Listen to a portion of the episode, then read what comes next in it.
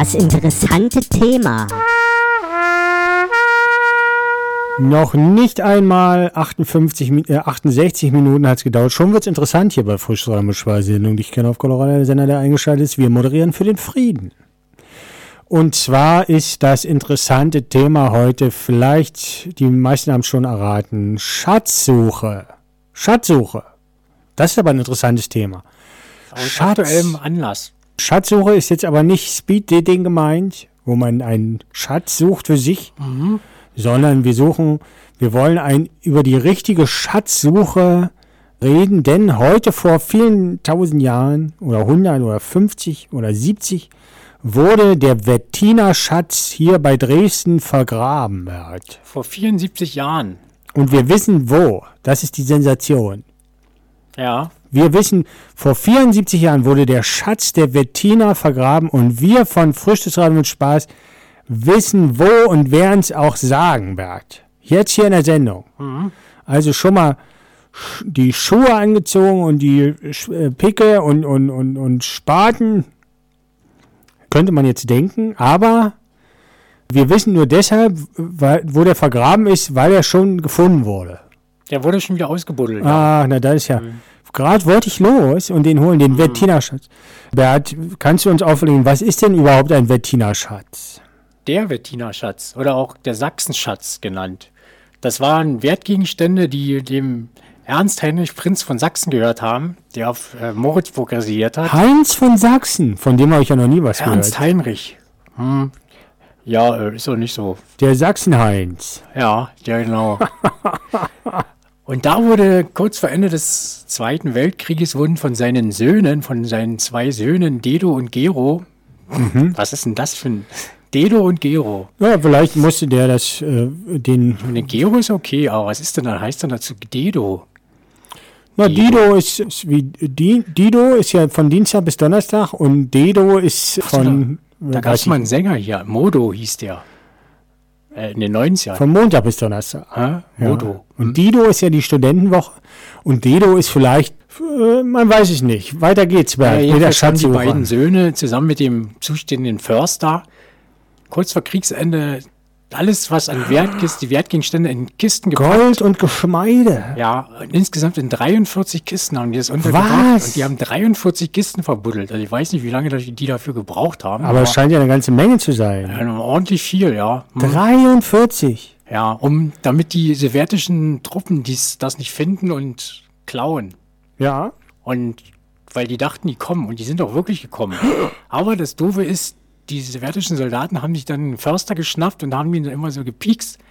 Und manchmal mehr, manchmal weniger. Und da waren ganz viele gemein zu ihm. Und er hat dann gesagt, wo das Zeug versteckt ist. Und die haben das dann daraufhin ausgebuddelt. Ja. Also den größten Teil. Drei Kisten haben sie nicht gefunden. Ach was. Und die wurden aber erst 1996 oh, ausgebuddelt. Jetzt hätte ich gedacht, könnten wir jetzt noch mal hier eine nee. Legende spinnen.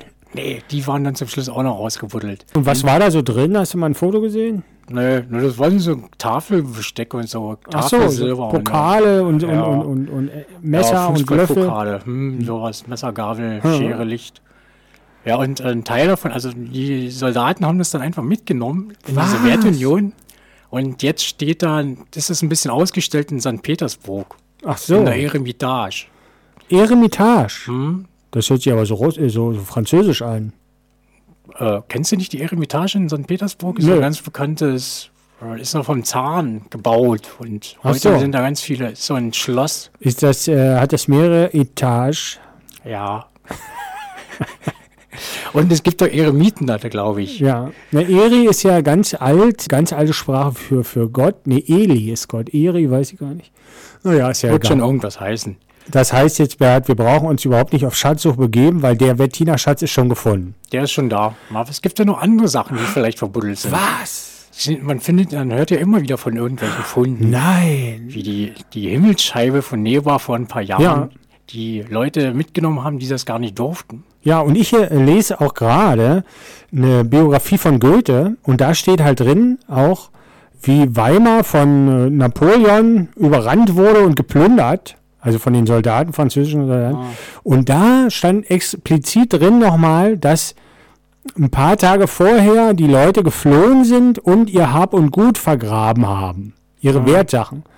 Und das ist ja das Interessante, dass im Prinzip, wenn man zurückguckt, auch hier in Dresden, kann man sagen, einmal in alle 100 Jahre im Durchschnitt standen irgendwelche Eroberer vor den Toren und die Leute haben was vergraben, also Schätze vergraben. Und manchmal ist es dazu gekommen, dass die Eroberer in die Stadt gekommen sind und dann sind Leute gestorben, die als einzige wussten, wo der Schatz ist. Das heißt, es gibt ein unglaubliches Potenzial für vergrabene kleine Schätze, Bert. Hier, unter uns. Naja, wie gesagt, es gibt ja ab und zu mal so Schatzfunde, auch Münz, Münzfunde, so, Ja. die, die teilweise auch, ich weiß von so einem Fund, der wurde im Wald gefunden, auf so einem Wanderweg. Der ist dann im Laufe der Zeit wieder also an die Oberfläche gewandert. Auch passiert ja so, auch vielfach auf Äckern, dass die Bauern so langsam die Erde wegflügen und die, die Schätze kommen dann immer höher. Und da hat dann wirklich so ein Spaziergänger so ein paar Münzen rumliegen sehen. Und das war dann halt so noch so ein verbuddelter Schatz. Meistens aus dem 30-jährigen Krieg, da wurde ganz viel verbuddelt. Manometer, Peter. Ja, ja, das Äh, ist ein überall spannendes Thema. Goldschätze. Und heutzutage kann man ja ganz einfach die Sonden im Internet bestellen und dann kann man zu Sonden gehen. Aber wir haben für, ich habe für meinen Sohn so eine, so eine Sonde mal gekauft hier, die ist total scheiße. Also es war jetzt auch nicht so eine teure, aber aber dann wird die wahrscheinlich nicht so gut sein.